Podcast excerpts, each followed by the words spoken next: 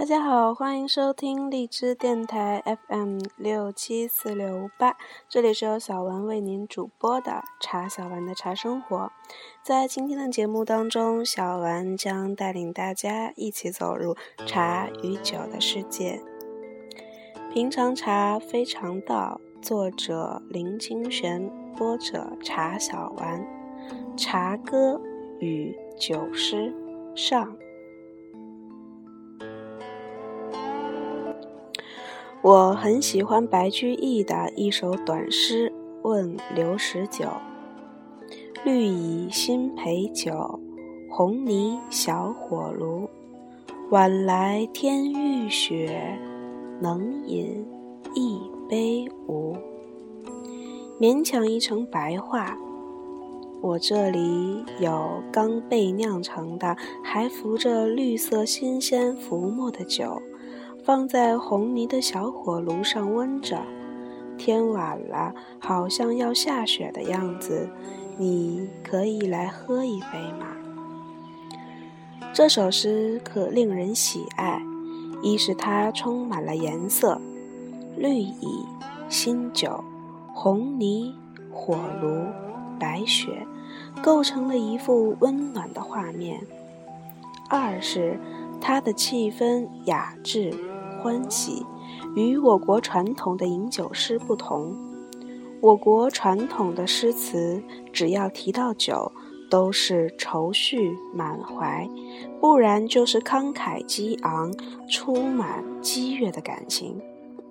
白居易这首诗可以说是艺术，我们从中看到了温馨的友谊，或者可以这样说吧。这首诗的情意与境界更近于茶。我曾把这首诗改了两个字：绿蚁新醅茶，红泥小火炉。晚来天欲雪，能饮一杯无？挂在墙上，朋友看了都很喜欢。茶与酒的情谊与境界显然不同。我国传统诗歌里面，酒与茶的地位悬殊。以《全唐诗》为例，几乎是酒气冲天，茶则很少受到歌颂。原因可能有二：一是酒本是催情剂，在情绪激化的时候，诗人当然会即席写下诗篇；茶则反之，茶是清凉铁。在心平气和下，好像更适合于无言。二是酒被认为是琼浆玉液，是独立于生活之外的；茶则是生活中的寻常小事，又有什么好写呢？因此，历史上写酒的文学作品很多，写茶的很少。一旦有相提并论的，评价也十分悬殊。清朝诗人张粲有一首手书丹赋：“琴棋书画诗酒花，当年件件不离他。而今七事都更变，柴米油盐酱醋茶。”很显然的，把酒列为雅事，把茶列为俗事，而且排名在最后。可见茶的地位多么卑下，甚至连宋朝的大文学家苏东坡也不能免俗。东坡是善于品茶的人，曾写过许多茶诗。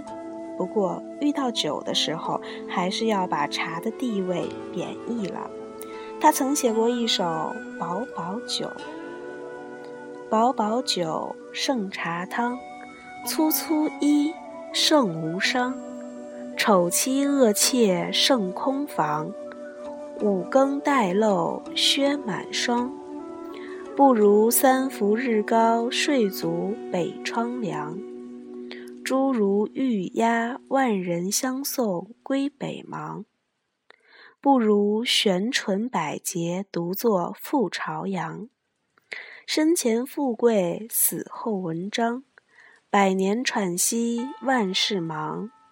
遗其道荡俱亡羊，不如眼前一醉，是非忧乐两相忘。薄薄酒真的会胜过茶汤吗？曾写过许多饮茶名诗的苏东坡，在这里仿佛有反讽之意。苏东坡有一首饮茶的名诗《誓愿煎茶》：谢言已过鱼眼生，叟叟欲作松风鸣。朦胧出没细珠落，旋转绕瓯飞雪清。银瓶泻汤夸第二，未识古人煎水意。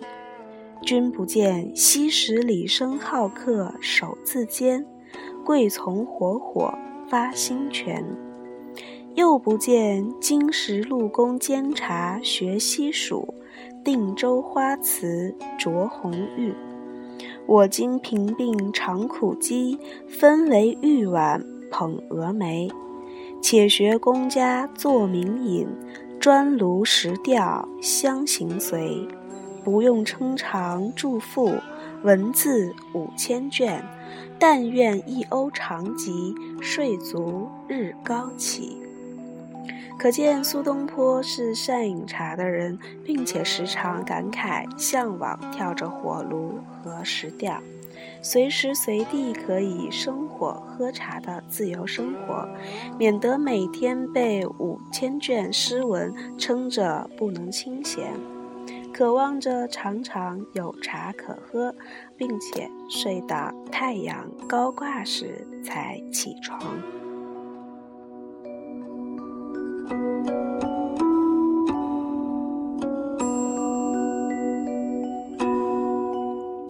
喝茶可以使人闲适，苏东坡是说出茶的性情了。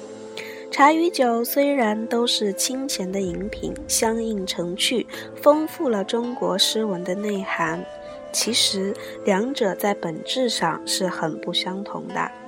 酒使人激情，使人亢奋，使人迷醉与幻想，使人忧愁，甚至使人丧身败德。茶则相反，茶使人冷静，使人沉思，使人清醒与真实，使人欢喜与清明。茶是那么透明、润泽、剔透，使人得到了禅定相似的透明心，使人从现实的生活中超越，有了彼岸的联想。这也是为什么酒诗到了最高境界与豪情相遇，茶歌到了最高境界则与禅味相通了。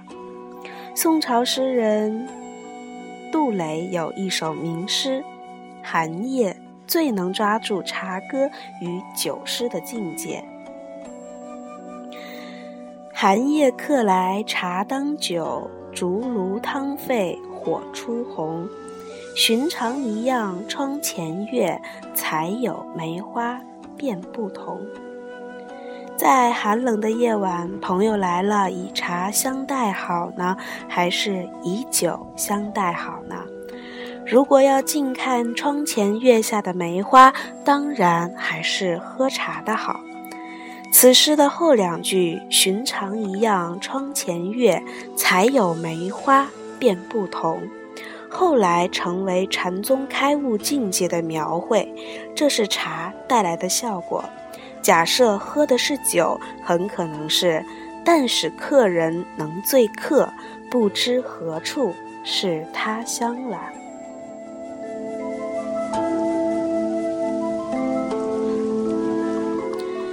代的大诗人都有着饮酒的诗传世，其实他们也有很多写过茶诗的。只可惜不传于世。我们现在选几位大诗人的诗，让茶酒并列，且看茶歌与酒诗有何不同。就从诗仙李白开始吧。月下独酌，花间一壶酒，独酌无相亲。举杯邀明月，对影。成三人，月既不解饮，影徒随我身。暂伴月将影，行乐须及春。我歌月徘徊，我舞影零乱。醒时同交欢，醉后各分散。永结无情游，相期邈云汉。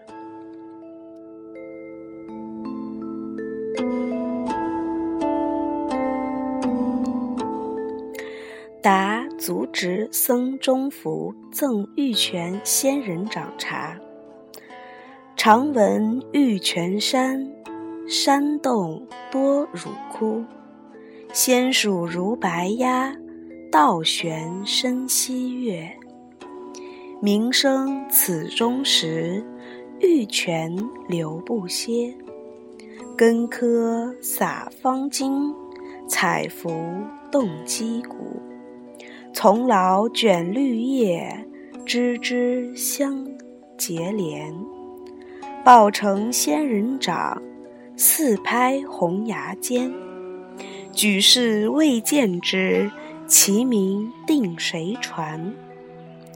宗因乃禅伯，投赠有佳篇。清净竹无言，故见西子言。朝作有心余，常吟泊诸天。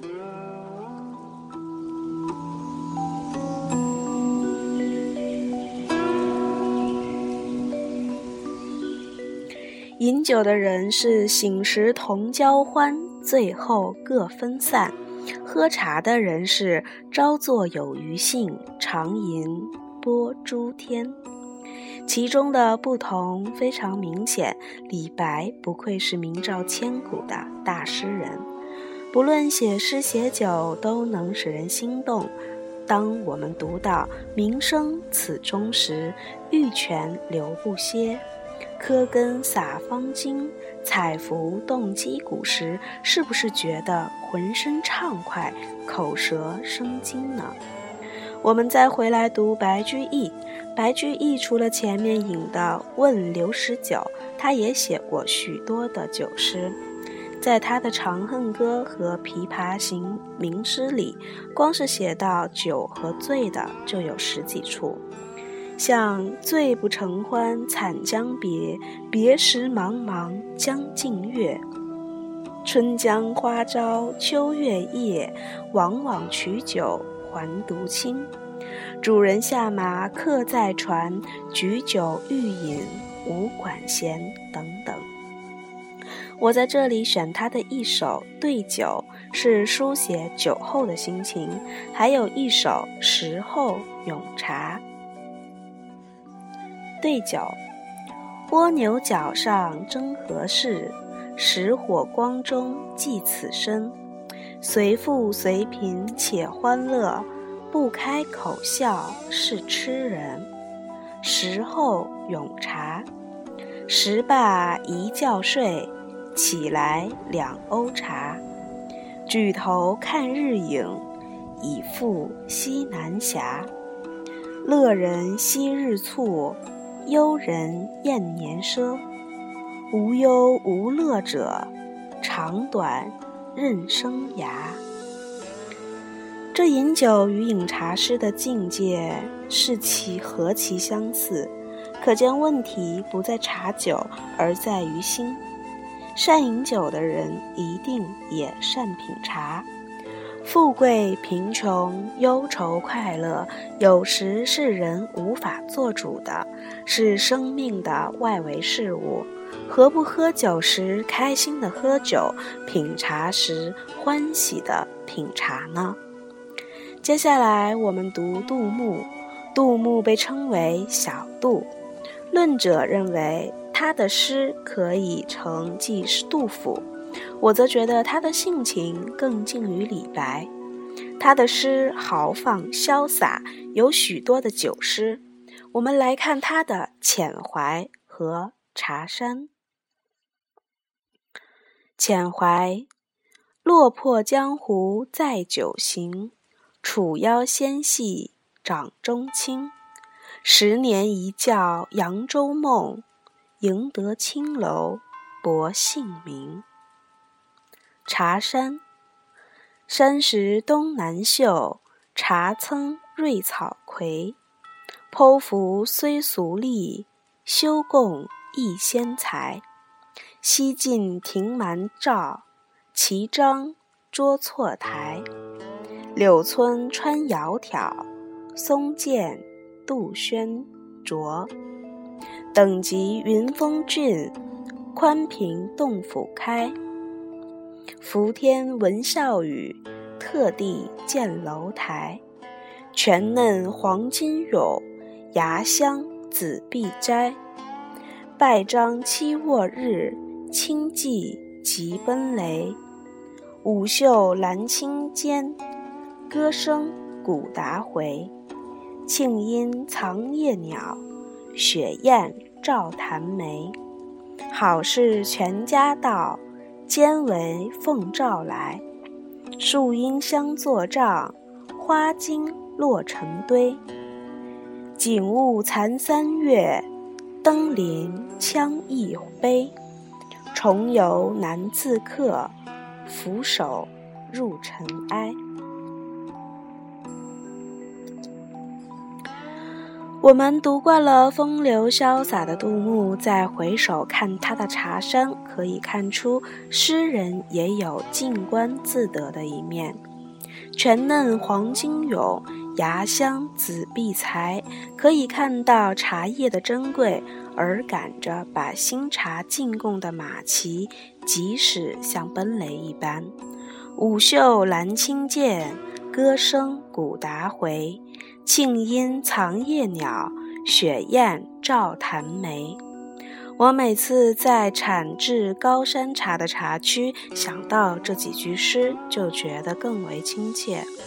茶称瑞草葵，是的，从杜牧的时代，茶叶已经是一切草里面最珍贵的了。唐宋八大家里比较严肃的是。柳宗元，他的诗作几乎没有提过饮酒的事。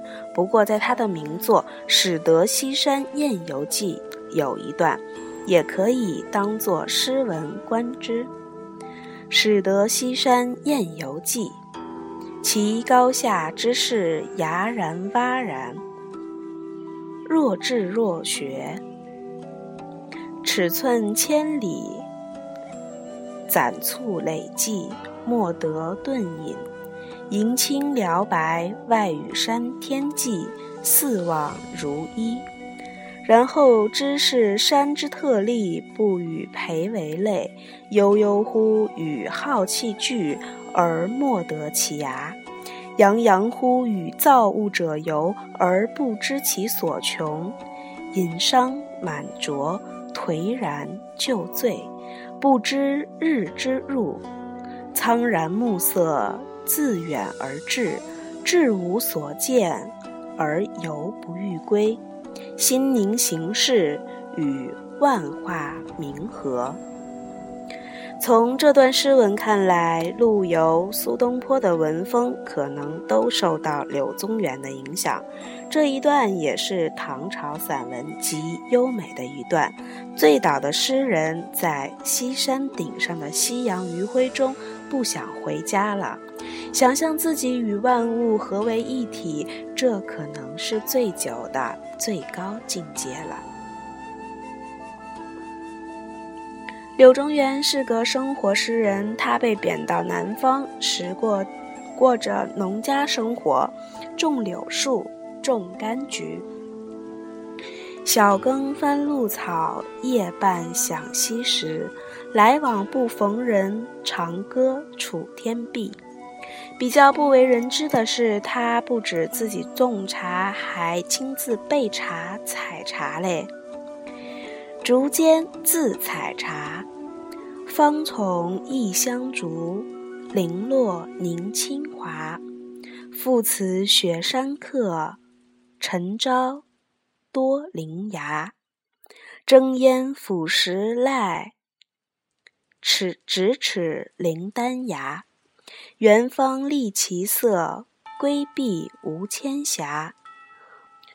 忽而窜金顶。渔父言幽峡。笛律发真照，还原荡昏邪。犹如甘露饭，佛事熏笔爷。多比蓬影缕，无乃桂流霞。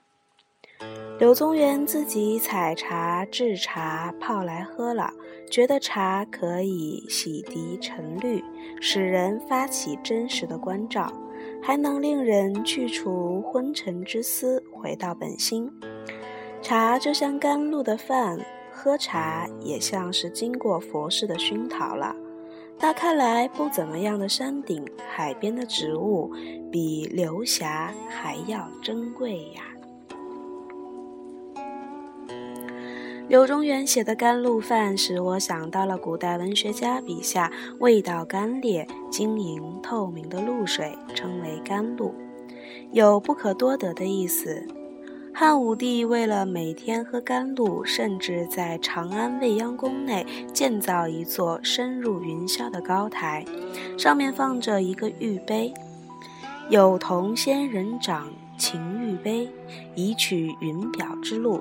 称为承露台。汉武帝每天喝云上的露水，深信可以长生不老。汉代的文学家东方朔因此把甘露称为天酒。有人说，人只要每天喝五斗天酒，便能长生不老。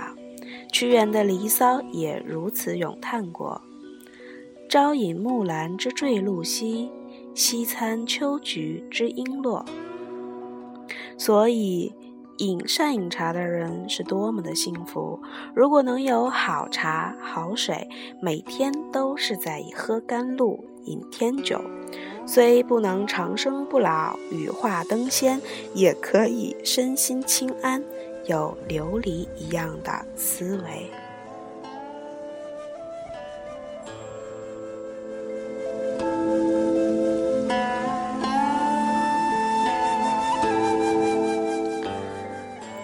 这期的节目就到这里，敬请期待下集《茶歌与诗酒下》，让小丸带您一起去领略韦应物等诗人的茶与酒的世界。